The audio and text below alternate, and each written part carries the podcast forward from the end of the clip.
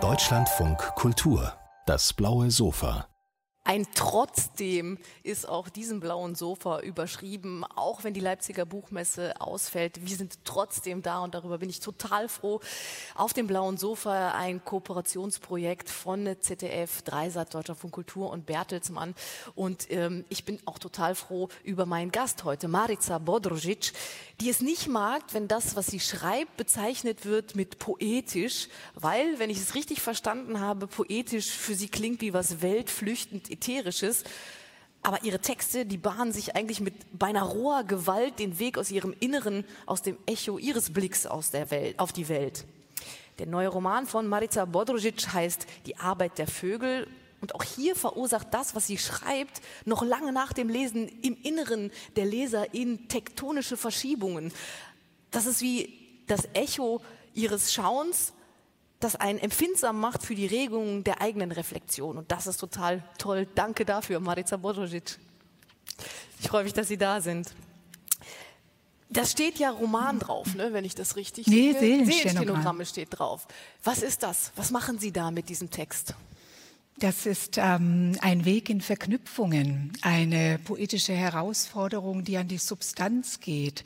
Ähm, Stenogramme verknüpft mit der Seele als etwas, das sich aller Logik entzieht, aber ein, eine Logik in sich selbst hat, eine Verknüpfung von Zeiten, Menschen, Wegen, Denkformen, Einsichten und äh, Öffnungen im Geist. Wenn ich mal den Plot zusammenfasse, dann ist es ihre Wanderung durch die Pyrenäen auf den Spuren Walter Benjamins, der flüchten musste vor den Nazis und auch auf diesem Weg mit anderen zusammen geflüchtet ist. Sie im vierten Monat schwanger mit ihrem Mann wandern diesen Weg nach. Und der Weg gibt ein Echo. Sie geben ein Echo auf den Weg und das ist quasi der rote Faden, der sich durchzieht. Aber es passiert tausendmal mehr. Und ich muss sagen, es ist erstmal eine richtige Herausforderung, das zu lesen, weil man weiß gar nicht, wie komme ich denn dahin? Was ist denn? Gibt es da eine Spannung, der ich folgen kann? Gibt es da irgendwie äh, einen Aufbau, den ich folgen kann? Nein, gibt's nicht. Es gibt nur den Fluss, den man sich hingeben kann. Und wenn man sich diesem Fluss ergibt, dann liest es sich quasi wie von selbst. Ich habe mich gefragt, wie war das beim Schreiben? War das auch so, dass man das erst, dass Sie das gefunden haben, dass Sie diesen Fluss sich hingeben mussten, oder war das viel Gekämpfe und Gezerre? Ja, ich habe sechs Jahre daran gearbeitet und es war auch wirklich gestalterische Arbeit. Ein Gespräch, das so über die Zeiten hinweg stattfindet, ist auch etwas, was natürlich auch mich verändert hat, auch mich herausgefordert hat mit der Frage, wie erzähle ich eigentlich die zwei großen Barbarismen des 20. Jahrhunderts in Verbindung zu mir heute? Was sind meine Fragen? Was ist die Welt, in der ich lebe? All die vielen unzähligen Fluchten, die auch noch vor der, dem traurigen Ukraine-Krieg noch ja stattfanden und ja immer noch stattfinden. Also wie, wie, wie kann ich das tun, habe ich mich gefragt, über, über diese Zeit hinweg. Natürlich nur auch, indem ich mich selbst verändert habe, indem ich selbst in diesen Fluss der Gedanken und auch der Zeiten hineingesprungen bin und manchmal auch ohne zu wissen, wo es mich hinbringt. Ähm, und dann aber doch wieder zu Menschen und Dichtern wie Ossip Mandelstam, zu dem großen Theologen und Universalgelehrten ähm, Pavel Florensky, zu Nadezhda Mandelstam, zu ähm, Danilo Kisch, einem meiner, meiner großen inneren Welten, muss ich so, schon sagen, zu einem Autor eben auch, der einmal gesagt hat, die Fantasie ist die Schwester der Lüge. Das hat mich in meinem Schreiben immer geführt. In diesem Buch zeige ich, was Imagination ist, was Vorstellungskraft ist und nicht diese, diese, diese billige Art der Fantasie, äh, mit der man der Welt entflüchtet. Das Buch ist trotzdem sehr geerdet. Es ist ein Total. großer Fluss. Mhm. Es ist ein Ausflug natürlich auch in gedankliche Gefilde und die Arbeit der Vögel ist auch die höhere Luft des Lebens. Und trotzdem ist es immer geerdet, wie es auch für mich in meinem eigenen Leben ist. Es ist mir ganz wichtig, dass die historische Dimension mitspricht, dass die Aufgaben der Zeit mitsprechen, aber auch die Hoffnung, ja, das, was die Nadeshda Mandelstam auch in ihrem Namen schon trägt und als Aufgabe selbst beschrieben hat in einer sehr diktatorischen Zeit. Mhm. Die Erdung kommt auch dadurch, dass es eine ähm, ganz existenzielle Auseinandersetzung ist oder eine Auseinandersetzung mit dem Existenziellen. Ähm, und zwar dem, das alle Menschen betrifft, Leben, Sterben, Lieben und existenziellen Extremsituationen, eben wie Krieg, Flucht, Verlust. Ähm, warum bringen Sie die zusammen? Also was interessiert Sie an diesem Spannungsfeld, ähm, dem Menschen ausgesetzt sind, an diesen Extremen? Ich kann das gar nicht voneinander trennen. Das ist eben diese innere Dimension der Verknüpfung. Denn wenn man es ganz genau sieht, es bewährt sich auch die Poesie oder die Schönheit des Lebens mitten im Grausamen. Und das Grausame fordert die Schönheit heraus. Hat sie noch Bestand? Können wir ja immer noch mhm. begegnen? Können wir das leben, woran wir glauben? Worauf kommt es an? Wie, wie vollbringen wir das? Wie schaffen wir das? Wer sind wir in diesem Moment der Herausforderung? Denn wir sind gemeint. Das Leben schaut uns ins Gesicht und wir schauen zurück in Momenten einer Extremsituation. Und dann gibt es ganz kleine Momente, die auch sehr, sehr wichtig sind, auch heilig für mich. Also das Gehen mit einem Kind in meinem Körper, das Wachsen dieses neuen Wesens mhm. in mir und die alle Fragen, die damit einhergehen. Wie wird diese Welt aussehen, wenn mein Kind älter wird, wenn es wächst, wenn es größer wird, wenn es selbst fragen kann. Und schauen Sie, meine Tochter ist dreieinhalb Jahre jetzt alt und sie fragt mich, Mama, was ist Krieg? Mhm. Mhm. Ähm, sie Stenogramme sind ja eigentlich kryptisch. Das heißt, und man vertraut darauf, dass diese Kürze vom Empfänger, von der Empfängerin entschlüsselt wird. Und das machen Sie ja auch mit diesen Seelenstenogrammen. Woher nehmen Sie das Vertrauen in Ihre Leserinnen und Leser? Das ist der sprachliche Sprung im eigenen Kopfuniversum. Ich denke mir, wenn ich das kann, wenn mich das so herausfordert und ich jahrelang das wagen kann und das Wagnis Sprache wird, dann wird auch der Mensch, der das liest, in sich selbst irgendeine Art von Verortung finden, ein Momentum des Verstehens jenseits der Logik. Also wo das, mhm. was ich in die Sprache hineingebe, den anderen auch wendet. Ich denke, dass es ist auch, ähm, es ist eine Art von Schönheit, sich dem auszusetzen und etwas nicht sofort zu verstehen. Denn Wissen und Fühlen und Empfinden ist tatsächlich etwas anderes als Bescheid wissen. Und wir leben in einer Zeit, in der viele Menschen denken, dass sie Bescheid wissen. Und die Poesie und die schöpferische Sprache ist diese andere Welt, die da ist und die immer zu andere Mitteilungen macht und eigentlich dieses Bescheidwissen eliminiert, sodass wir in dieser Verletzlichkeit und Nacktheit überhaupt lernen, Fragen zu stellen. Mhm, mhm. Was ist gemeint? Wer bin ich in diesem Moment, wo ich etwas nicht kenne, wo es mich verändert? Und diese Veränderung ist mir mir wichtig. Ja, und die habe ich auch selbst durchgemacht. Ich habe sie mir auch zugemutet. Ne? Und das ist wirklich, ne, also hier für Sie im Publikum, aber auch zu Hause, das passiert wirklich. Es über Tage und Wochen arbeitet das nach, dass man eben sich fragt oder Brocken ganz tief äh, eine, eine Resonanz finden, aber man weiß noch gar nicht, was damit anfangen und das fügt sich hinterher.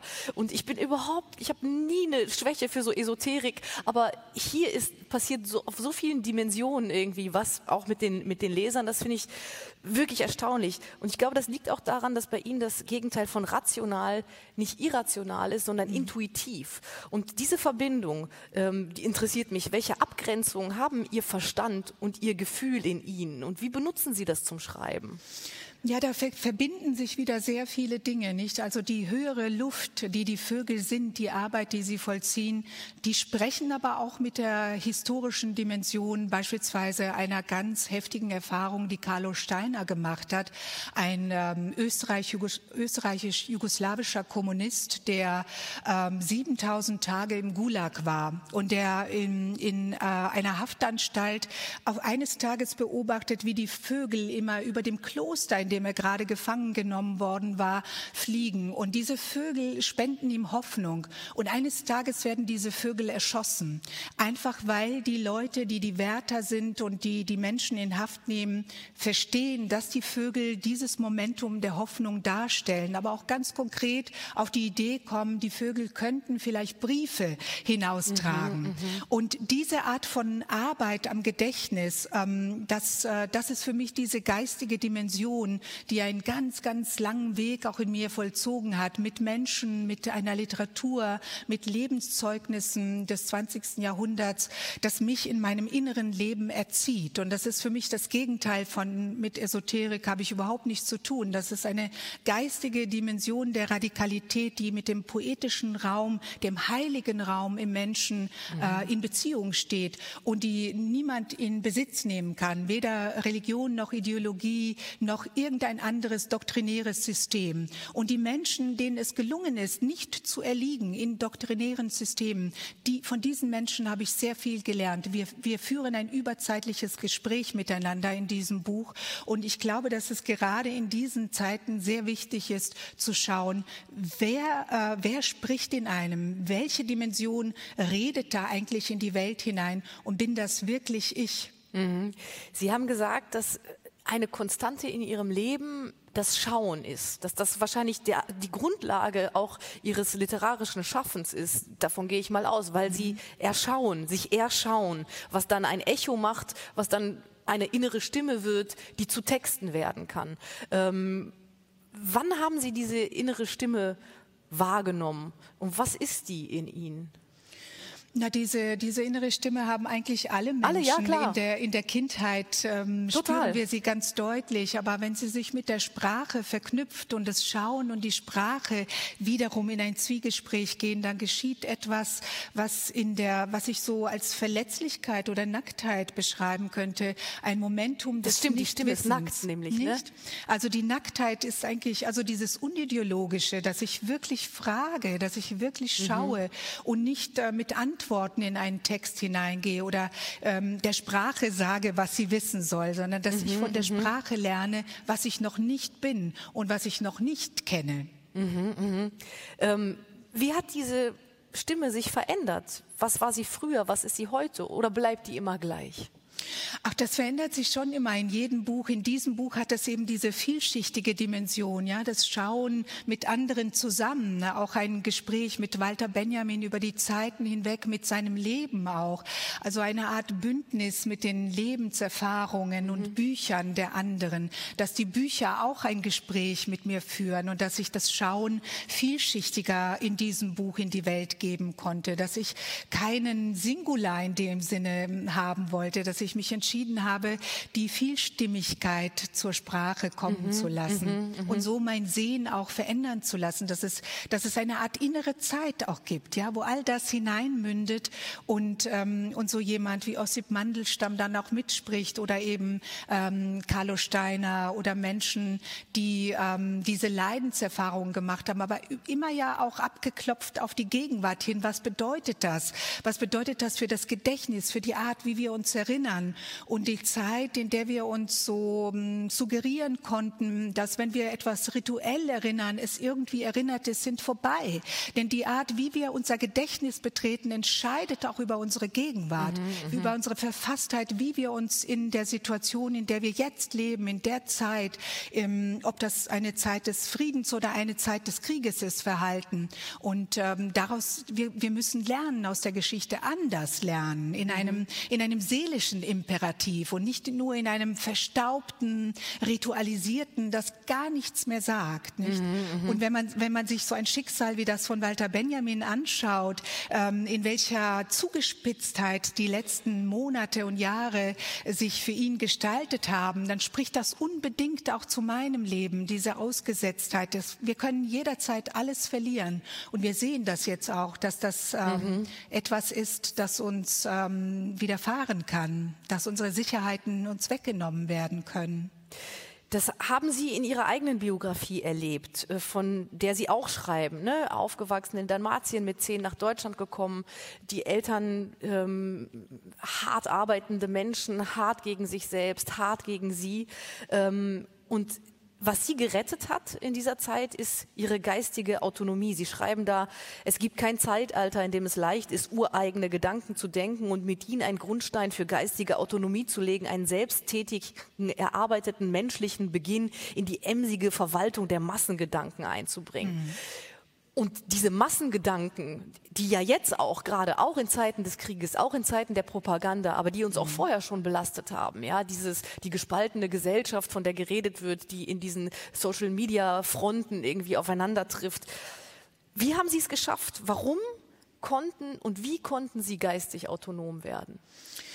Ja, das ist natürlich eine sehr große Frage und vielleicht ist dieses Buch eine Art, eine Art Antwort darauf. Ähm, auf jeden Fall ähm, ist es eine Art inneres Gespür für die wahre Dimension des Menschseins. Denn dort, wo mir die Gewalt begegnet ist, die Gewalt im eigenen Elternhaus beispielsweise oder die Gewalt in der Gesellschaft, überall dort, wo etwas ideologisch verfestigt auf mich zukam, habe ich gespürt, da gehöre ich nicht hin. Und ähm, warum ich dieses Gespür habe, verdanke ich vielen Menschen, nämlich anderen Menschen, die dieses Gespür mit mir geteilt haben. Mhm.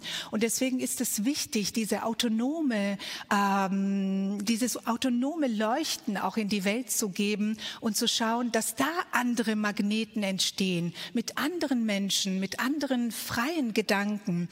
Und äh, das, was Sie gerade zitiert haben, dieses, diese Magnetismen der kollektiven Gedanken. Wir sehen, was passieren kann, wenn die sich verfestigen, wenn sie immer mhm, mehr mhm. magnetische Wirkung erlangen. Und umso wichtiger ist es, dass man ganz genau in sich selbst ähm, wissen und spüren kann, was man selbst ist. Und das bedeutet aber auch sehr viel Arbeit am eigenen Selbst. Ruth Klüger, die auch in diesem Buch mitgeht, beschreibt das, wie wichtig das ist, die Arbeit am eigenen Selbst, am eigenen Leben zu schauen. Woher komme ich? Was tue ich? Welche Gedanken formen mich? Was bestimmt mein inneres Sein? Denn auf dieses innere Sein kommt es an. Ja, in, ja. in, jedem Moment, aber ganz besonders in Momenten, in denen sich ähm, die Gesellschaft und das Bewusstsein in der Gesellschaft anders verorten. Wir haben alle, jeder Einzelne, diese sozusagen diese Arbeit am, am geistigen Gedächtnis zu tun. Und das mhm. können wir auch nur einzeln tun.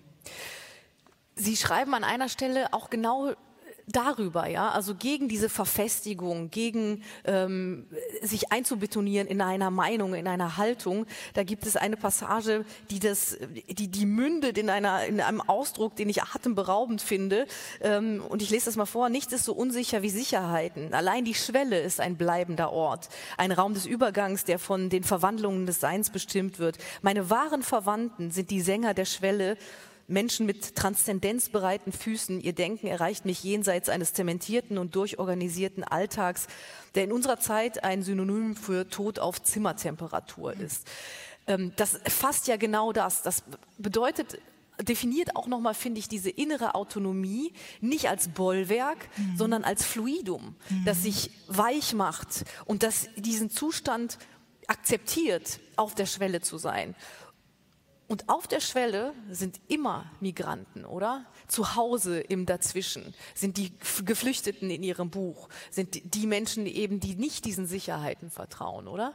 Ja, das stimmt. Ähm, man ist auch geistig immer im Unsicheren, wenn man überhaupt geistig unterwegs man ist. Man weiß, dass es nicht eine Wahrheit, nicht eine Sprache, nicht eine Herkunft gibt. Ne? So, das, das macht das. Obwohl ja. sie sich ja eigentlich oft wehren gegen diese, und zu Recht, ne, gegen dieses, ach, als Migranten migrantisch irgendwie gelesen zu werden, weil Deutsch ihre Sprache ist, ganz bombastisch, deutlich auch in diesem Buch. Mhm. Aber ich glaube, das macht eine Qualität, die sie äh, geprägt hat auf der Schwelle sein zu können. Ja, ich bin ja schon lange postmigrantisch. Ja, ja, ich, bin, genau. ich bin ich bin Mensch ähm, und ich denke, das ist das ist auch die die Zeit, in der wir leben, dass wir verstehen, dass diese ganzen Bewegungen an der Schwelle Transitmomente sind, die alle zu uns sprechen, weil wir eine Welt werden. Wie, das wird immer deutlicher, immer sichtbarer, wie wie wie alles miteinander eine Zwiesprache hält, wie wir einander im besten Sinne und auch natürlich im herausfordernden Sinne nicht mehr entkommen können. Ähm, ja, so ist eben äh, die deutsche Sprache ein Ort für mich und ich brauche keine andere Identität. Ja, ich mhm, brauche mhm. natürlich einen Pass, weil ich wählen möchte, weil ich eine politische Stimme habe. Aber mh, mm, wir alle sind unterwegs und wenn wir in unseren Familien schauen, wie die Geschichte ähm, der einzelnen Familienmitglieder ist, ich kann mir nicht vorstellen, dass es einen Menschen gibt, der nicht irgendeine Art von Be Bewegung erzählen könnte. Und diese Bewegung spiegelt das ganze Leben, auch den Ort, den Moment, wo wir da sind. In den Augenblick, wo wir miteinander sprechen, da haben unzählige vorher, sind für uns gegangen, ja. Mhm, mhm, und, äh, und davon handelt auch dieses Buch, wie diese ganzen Verknüpfungen sind und ich in meiner Ausgesetztheit ohne familiäre und nationale Identitäten habe natürlich meine geistigen Freunde in diesem und Freundinnen in diesem Buch versammelt, äh, die Menschen, die mich geistig immer begleitet haben. Das möchte ich betonen, denn das ist auch ein Gespräch, das immer stattfindet. Ein Gespräch, ähm, das man nicht unterschätzen sollte, denn die Literatur ist ein Ort, der lebendig ist, mhm. ein Ort, mhm. der zu uns spricht aus einer ganz tiefen Unmittelbarkeit heraus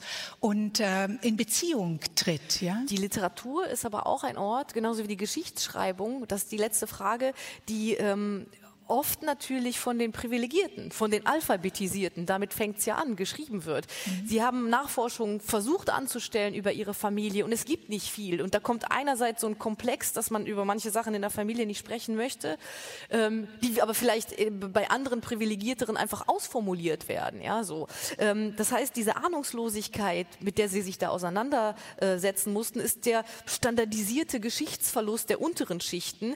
Mhm. Und und das ist auch eine Geschichte, die sie eben mit diesem migrantischen oder postmigrantischen verbindet, dass sie mit ihren Nachforschungen und Nachschreibungen dem was entgegensetzen, dass das nämlich jetzt aufgeschrieben wird, dass das Literatur wird, die weiterwirken kann, mhm. was sie bisher nicht konnte. Ne? So ist es, ja. Ich stamme ja von hungernden Menschen ab und von Menschen, die nicht alphabetisiert waren. Mein Vater ist der Erste, der Schreiben gelernt hat in unserer Familie. Mhm. Und äh, dieses Sprechen ist auch ein Sprechen über diese Räume hinweg oder auch von diesen Räumen kommend in diesen größeren Raum der Sprache. Und äh, das ist auch das Menschsein. Das spiegelt das auch. Vielen, vielen Dank, Marisa Dank. Danke. Danke Ihnen. Laufen Sie nicht weg, denn es geht auf dem blauen Sofa gleich weiter mit Julia Schoch und die wird befragt von Dorothea Westphal.